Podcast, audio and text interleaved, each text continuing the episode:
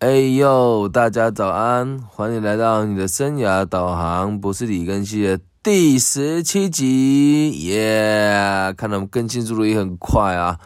我们这一次呢，又邀请到了这个 Pocket 史上年纪最小的受访者，李根熙老师的千金阿特，耶、阿特跟大家说早安。早安，那阿腾呢，最近呢表现的还不错啊。那这个想要跟请他跟大家分享哦，今天专访的内容是啊，如何做好愤怒的管理。那我们现在问一下阿腾小朋友，请问一下，你因为什么事情会生气呢？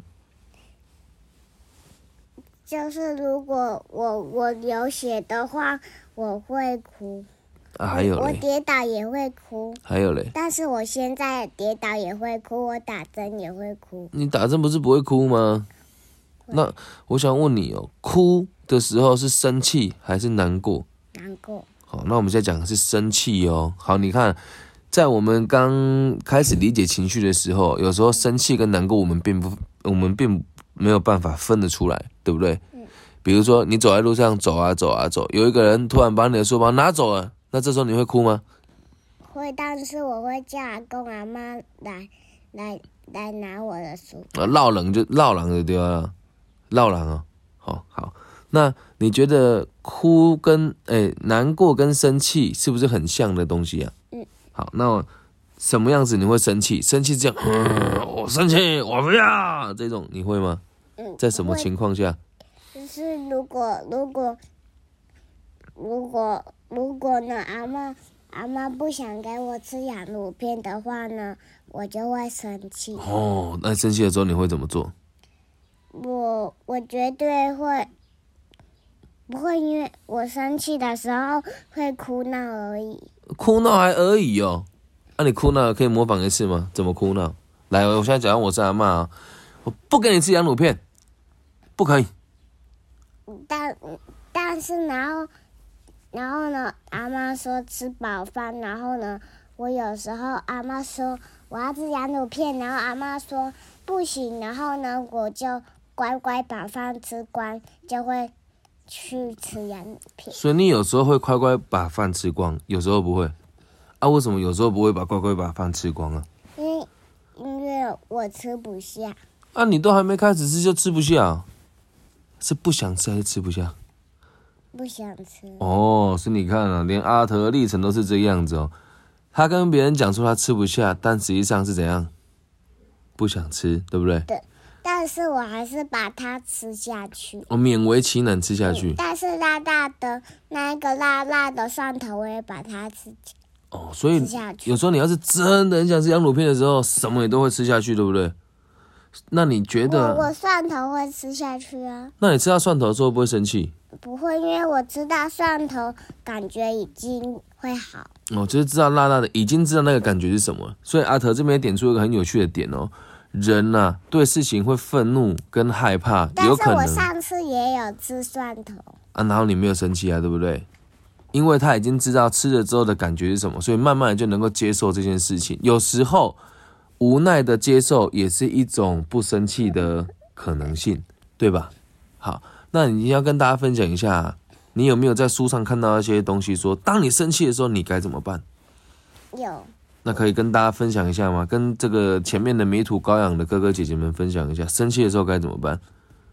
如果你自己生气想难过生气，都可以打枕头，这么凶哦，打枕头哦、那打打那个娃娃可以吗？可以啊。啊，打阿公阿嬷可以吗？不行，因为因为因为我要打其他的娃娃。啊，为什么不能打阿公阿嬷？因为因为阿公阿妈会痛啊。哦，啊爸爸爸妈妈可以打吗？你哥可以打，但是有时候不行。哦，那阿特也点出一个很有趣的点哦，就是如果当你周遭的人可以承受你的情绪的时候，并且他们也告诉你说可以承担的时候，你就可以把一部分的情绪分享给他，对不对？嗯但是在生完气之后，是不是要跟对方说对不起，我刚刚生气了，辛苦你了，对吧？那你有没有想要跟芭比跟你的那个跟你讲一下这个对不起，辛苦你们了，有吗？你要不要在这边跟他们讲一下？啊，说吧。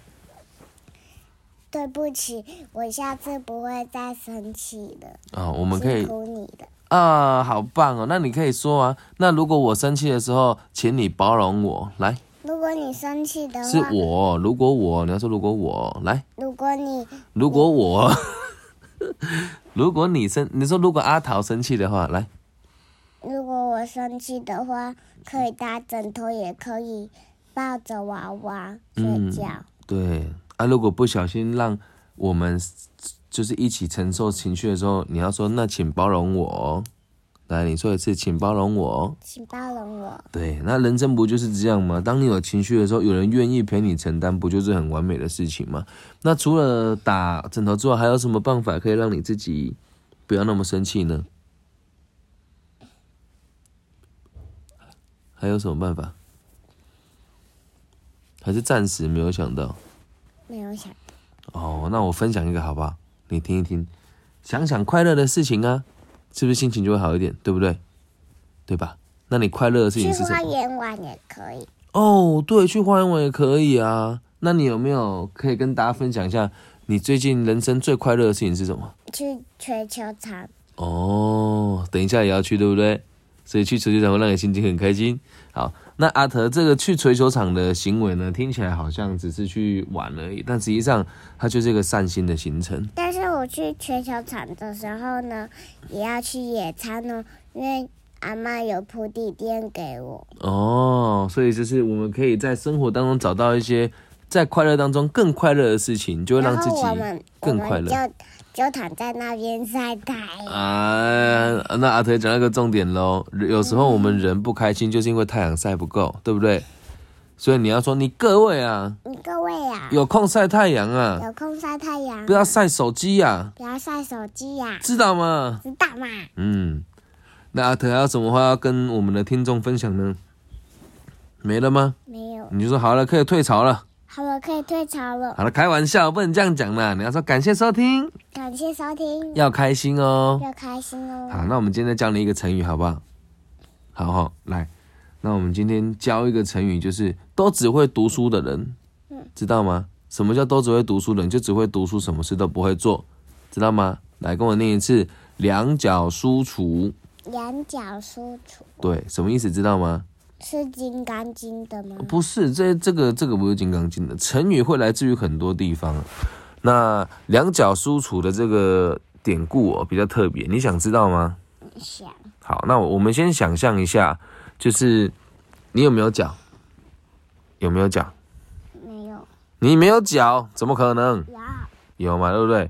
那你你的脚如果变成书橱，就是书呆子的意思啊，这样知道吗？这个来的地方比较特别哦，它是来自于这为个什么啊？哦，爸爸作弊啊，偷看这个说明啊，哦。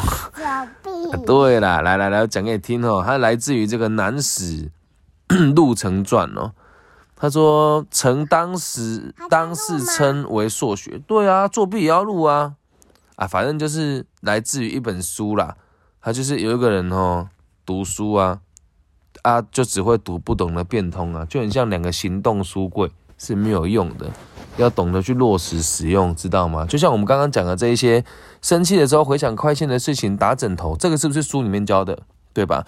那如果今天你只用，就是只会讲不会做，或者是你只会读不会去实行，这个就叫两脚输出。所以以后我们学到的东西都要在生活中落实，知道吗？知道吗？知道。对，那最后你要跟大家讲哦，请跟阿桃一起读书吧。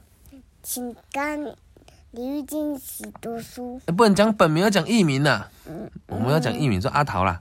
阿桃，对，不要只有死读书哦。不要只有读书喝哦。对，好，那以上就是今天的内容，希望大家都可以学以致用，并且与情绪还有生气快乐的相处。拜拜拜拜。